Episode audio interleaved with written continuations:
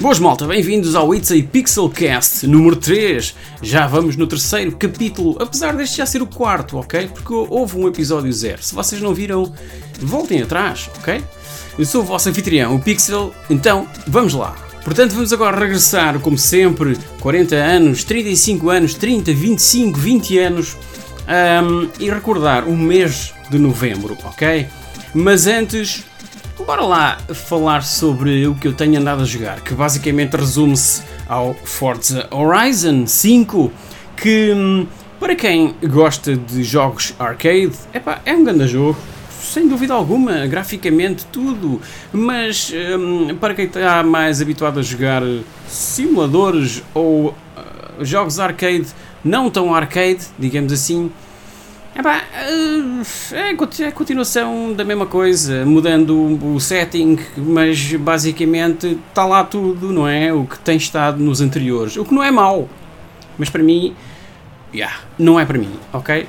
Eu, como vocês sabem, eu prefiro experiências mais, mais desafiantes e mais um bocadinho mais reais. E o Forza Horizon, o primeiro e o segundo, foram jogos que eu adorei e joguei até, até, à exaustão. Mas a partir do terceiro, um, a vertente arcade tornou-se mais visível e mais palpável.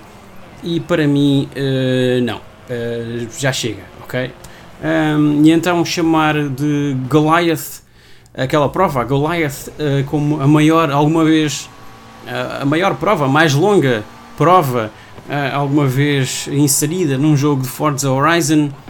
Uh, uma coisa que se termina em 11 minutos, menos de 12 minutos, termina-se aquilo, uh, é de rir.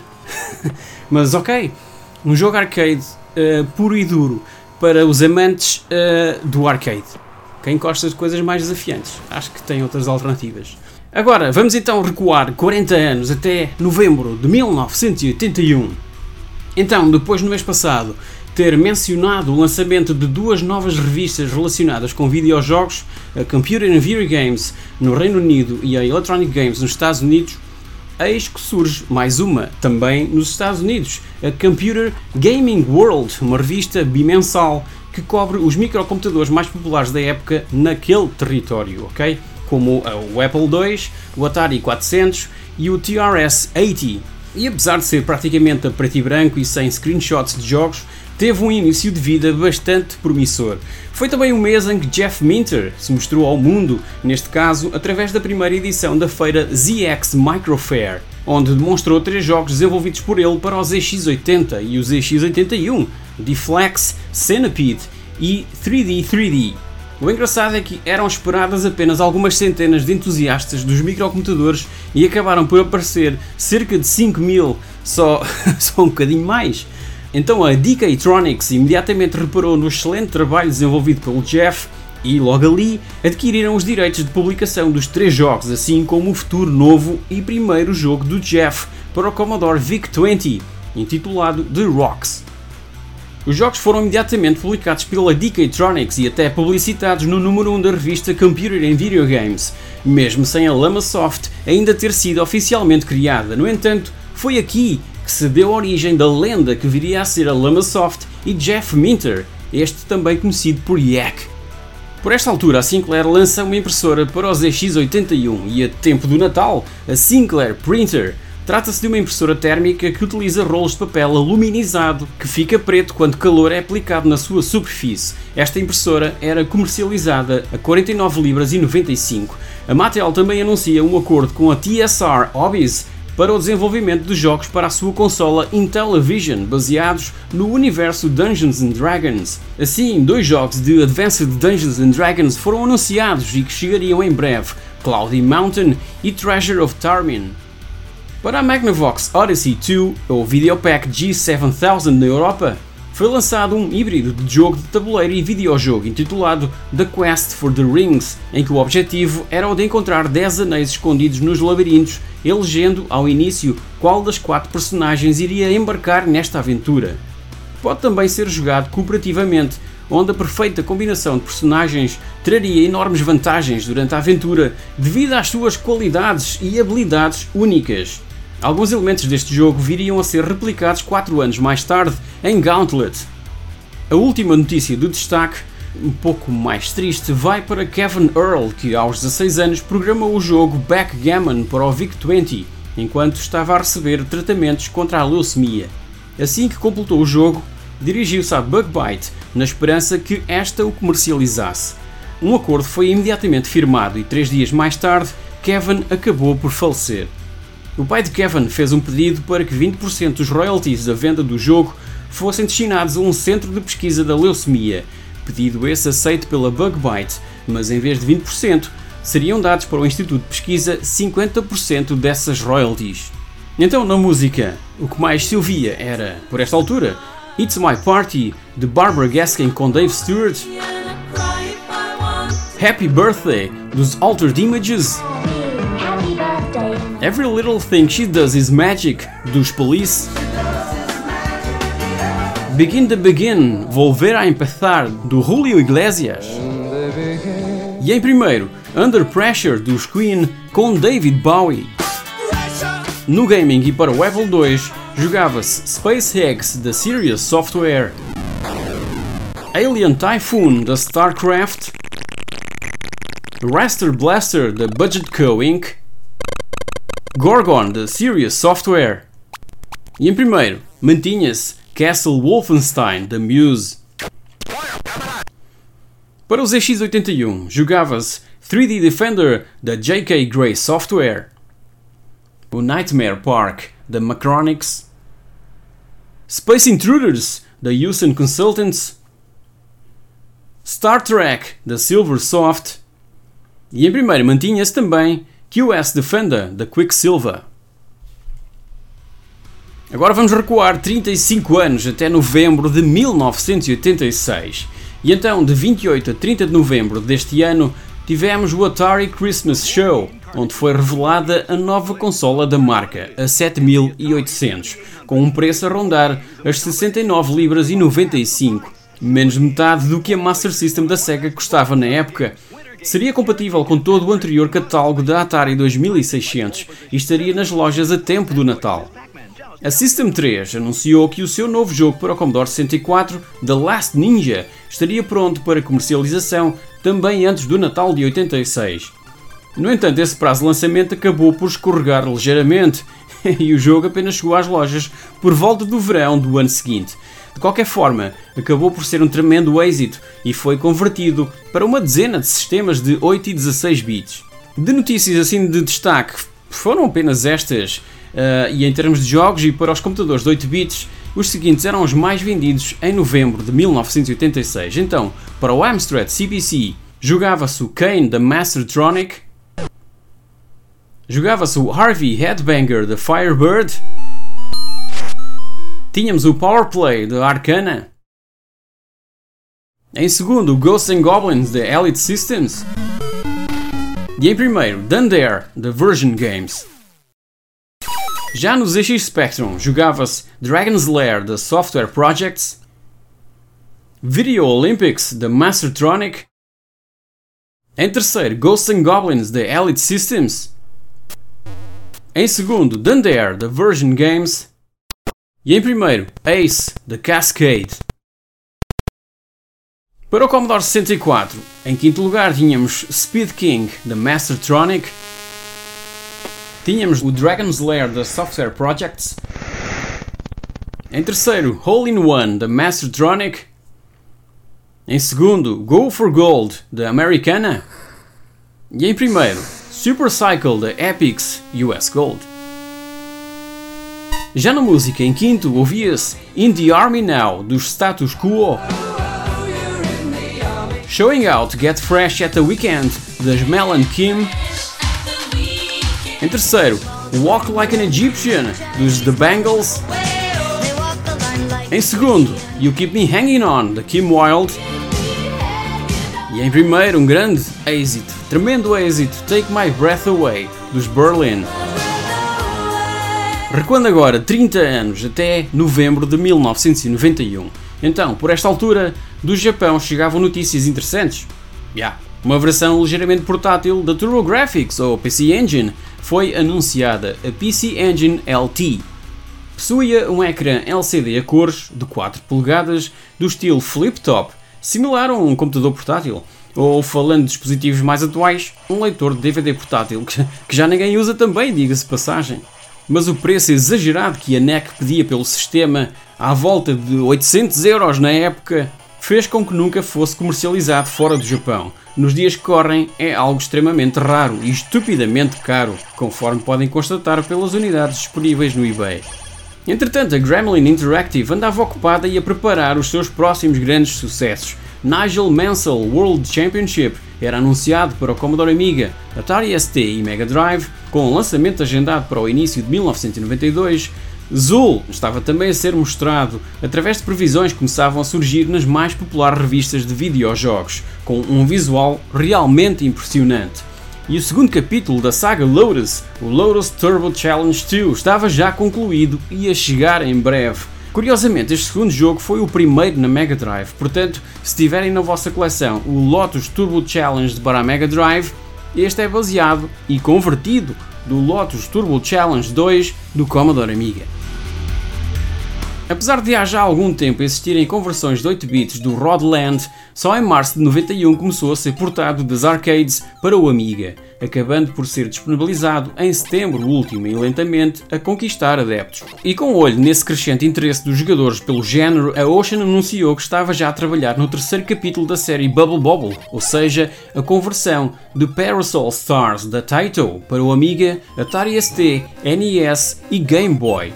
Uma versão para o Commodore 64 estava também em desenvolvimento e quase 100% completa. Mas uma desavença doméstica, digamos, entre o programador e a sua mulher terminou com as disquetes que continham o jogo destruídas. Eram as únicas cópias, e isto levou a Ocean a abandonar esse projeto em particular e desistir por completo do desenvolvimento de jogos para o Commodore 64, passando a focar-se maioritariamente no mercado de jogos para sistemas de 16 bits. Estávamos em 91. Portanto, já não havia sentido algum criar o que quer que fosse para sistemas de 8 bits. E provavelmente o mais estranho anúncio do mês de uma adaptação a videojogo seja Motorhead, pelas mãos da Virgin Games e baseado, obviamente, na banda de heavy metal. Trata-se de um side-scroll beat'em up para o Commodore Amiga e para o Atari ST, em que controlamos um dos músicos numa tentativa de salvar os restantes elementos da banda que, adivinhem, foram raptados. Tudo isto soa um pouco mal, mas para surpresa de todos, até que funcionou. Já noutro campo, e se viram o meu documentário dos The Bitmap Brothers, de certo se lembrarão que a 5 de novembro o empresário Robert Maxwell, dono do Mirror Group, foi recuperado já morto junto à costa de Tenerife. As causas da morte nunca foram reveladas e deixou a companhia em muitos maus lençóis com dívidas astronómicas. Se não o fizeram, vejam o meu documentário sobre os The Bitmap Brothers. A 24 de novembro tivemos uma outra baixa de peso, esta sim de peso, uh, e bem mais importante, a morte de Farouk Bulsara, mais conhecido por Freddie Mercury, o icónico e irreverente vocalista dos Queen. Apenas um dia antes havia anunciado que era HIV positivo e, como resultado da doença que o enfraquecera, contraiu uma broncopneumonia à qual não resistiu. Tinha 45 anos. E neste mês de novembro não temos música do Freddie Mercury nas 5 mais tocadas, mas garanto-vos que no próximo mês isso irá mudar. Assim, o top 5 de novembro de 1991 era composto por, em quinto, If You Were With Me Now, de Kylie Minogue e Keith Washington. Em quarto, Rhythm is a Mystery, dos K-Class. Em terceiro, Get Ready for This, dos Two Unlimited.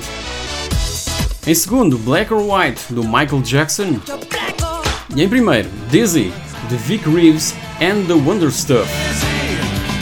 No gaming e no Amiga, o que mais se jogava era The Secret of Monkey Island da Lucasfilm Games.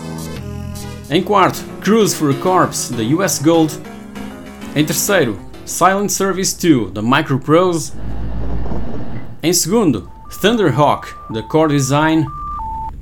E em primeiro, Jimmy White's Whirlwind Snooker da Virgin. Já no Atari ST, em quinto, Railroad Tycoon da Microprose.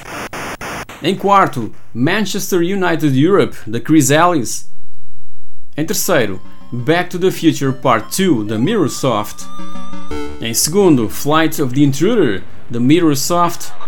E em primeiro, também a par do Amiga, Jimmy White's Whirlwind Snooker, da Virgin. No Commodore 64, em quinto, F-16 Combat Pilot da Digital Integration. Em quarto, Creatures da Thalamus. Em terceiro, The Dizzy Collection da Codemasters. Em segundo, Rodland da Storm. E em primeiro, Manchester United Europe da Chris Ellis. Há 25 anos, em novembro de 1996, então este mês tivemos o lançamento de Tunnel B1, um sci-fi first-person shooter desenvolvido pela Neon Software e publicado pela Ocean para a PlayStation e MS-DOS. Uma versão para a Sega Saturn também surgiu pouco depois, mas pelas mãos da japonesa Microcabin. Nele percorreríamos uma série de túneis com o objetivo de localizar e recuperar uma super arma que se encontra nas mãos do inimigo. Revelou-se um pouco frustrante e até conseguia impressionar com os seus gráficos detalhados, mas repetitivos. A banda sonora foi criada pelo incrível Chris Ulsbeck e recentemente até recebi o CD dessa mesma banda sonora gentilmente cedido pela Factor 5, empresa à qual o compositor alemão sempre esteve ligado. Já em relação à Ocean Software, infelizmente, estava para breve o final da sua caminhada nesta indústria. Por esta altura, já eram poucos os títulos de qualidade com o seu selo. E ainda falando deste Tunnel B1, o conceito original era o de ter segmentos onde controlaríamos um overcraft e noutros um helicóptero. A Ocean achou que não iria funcionar e sugeriu que os dois conceitos fossem transformados em dois jogos distintos. A versão com o overcraft seria este Tunnel B1 e os segmentos com o helicóptero seriam convertidos num outro jogo, de nome Viper. Este chegaria em 1998 para a PlayStation e Windows. Em novembro de 96 também tivemos o lançamento da sequela ao jogo cuja personagem é uma minhoca. Não estou a falar do Worms, mas sim de Earthworm Jim, Earthworm Jim 2 chegava finalmente à PlayStation e à Saturn, apesar das versões 16 bits para a Mega Drive e Super Nintendo andarem por aí já há praticamente um ano. Oferecia mais do mesmo, não sendo isso tido como algo pejorativo, muito pelo contrário. O humor permanecia forte e o jogo estava repleto de situações estapafúrdias, mas o que alguns jogadores não gostaram e apontaram o dedo foi ao não aproveitamento do enorme poder e potencial das suas novas consolas de 32 bits, pois estas não estavam a ser exploradas, como era aliás suposto, com títulos como Earthworm Jim 2. Aos salões de arcada chegavam este mês Dead or Alive da Tecmo que corria no sistema arcade Sega Model 2, que salvo erro foi a primeira vez que a Sega permitiu que o seu hardware fosse utilizado por um desenvolvedor third party o jogo era visualmente incrível, com bastante detalhe nos cenários em 3D e nos personagens, nomeadamente nas personagens femininas, o que originou uma franquia que, nos dias de hoje, permanece imortal. Outro título de destaque a chegar aos salões de arcada foi Raiden Fighters, o quinto jogo da saga e o segundo spin-off, desenvolvido pela Seibu Kayatsu e publicado pela Fabtech, tornando-se bastante popular devido à sua dificuldade over the top, o curioso é que este jogo era para ser intitulado The Gun Dogs, sem nenhuma ligação à série Raiden, mas no último minuto foi renomeado para Raiden Fighters, simplesmente porque o nome Raiden iria atrair maior atenção por parte dos jogadores e, consequentemente, lucro. Então, na PlayStation, por esta altura, jogava-se Fade to Black da Electronic Arts, Ridge Racer Revolution da Namco, Alien Trilogy the Acclaim, Bussa Move 2 Arcade Edition da Acclaim. E em primeiro Resident Evil the Version Interactive. Já no PC jogava-se Theme Park Classics da Electronic Arts, Championship Manager 2 da Domark, Grand Prix 2 da Microprose, Z the Version Interactive e em primeiro, Quake, da GT Interactive. Por esta altura, ainda se jogava coisas na Mega Drive, ainda saíam jogos na Mega Drive. Então, em quinto lugar, Olympic Summer Games da US Gold. Em quarto, Sonic and Knuckles da Sega. Em terceiro, FIFA 96 da Electronic Arts. Em segundo, Worms da Sega. E em primeiro, Micro Machines 2 da Codemasters. Já na música, em quinto, Insomnia dos Faithless. Em quarto, Unbreak My Heart da Tony Braxton. Em terceiro, Words dos Boyzone. Em segundo, If You Ever dos East 17 featuring Gabrielle. E em primeiro, Say You'll Be There das Spice Girls. Para finalizar, vamos recuar 20 anos até novembro de 2001. Então, 15 de novembro, se bem se lembram, foi a data de lançamento da novíssima Xbox nos Estados Unidos, pois é, aquela que seria a primeira consola da Microsoft, com o preço de 299 dólares, vendendo 550 mil unidades numa semana. Claro está que Halo Combat Evolved ajudou a atingir esse número. Mas, três dias depois, a 18 de novembro, seria a vez da GameCube chegar a território norte-americano. Começou a guerra, após o seu lançamento inicial no Japão ter acontecido no passado mês de setembro, conforme, aliás, foi anunciado num Pixelcast relativo a esse mês. Esta nova consola custava menos 100 dólares do que a Xbox e vendeu aproximadamente 700 mil unidades, sendo Luigi's Mansion o grande impulsionador dessas vendas. Mas, no entanto, seria a PlayStation 2 a receber os títulos mais apetecíveis, como foi o caso de Grand Theft Auto 3, que chegou às lojas no final de outubro e impressionou tudo e todos com um nível de liberdade e o próprio cenário de Liberty City onde toda a ação decorre. Outro peso pesado na PlayStation 2 foi Devil May Cry, que já havia sido lançado no Japão em agosto e recentemente nos Estados Unidos, logo seguido do velho continente foi inicialmente pensado como um reimaginar da saga Resident Evil, mas acabou por se tornar na sua própria cena, com Dante a mostrar todas as suas capacidades como caçador de demónios, caracterizado também pelas cenas de ação estilizadas bem ao, ao estilo de John Woo, dos filmes de John Woo. Silent Hill 2 havia também chegado à Europa, Time Crisis 2 da Namco em exclusivo para a PlayStation 2 e o Burnout da Criterion Games tanto jogo bom que por esta altura saiu Play, exclusivamente, inicialmente na PlayStation 2 e só mais tarde nas consolas da concorrência, tirando o caso do Time Crisis 2, que era mesmo exclusivo PS2. Apenas para mencionar alguns foram tantos, e então este final de ano foi qualquer coisa de fantástico para os possuidores da segunda consola da Sony. Já ao PC chegava um jogo da espanhola Pyro Studios, Commandos 2, Man of Courage, mantendo o cenário da Segunda Guerra Mundial também usado no primeiro jogo da série, mas desta feita com bastantes melhorias a nível gráfico, dificuldade mais acessível e uma interface melhorada. E chegava também aquele que foi o vício de muitos na época e que acabou com muitos namoros e casamentos. Falo-vos do Championship Manager Season 2001-2002 da Sports Interactive e publicado pela Eidos. E continuando no gaming, na PlayStation o que mais se jogava então era Simpsons Wrestling da Fox Interactive, em quarto, Brian Lara Cricket, da Codemasters. Em terceiro, Driver, da Infogrames.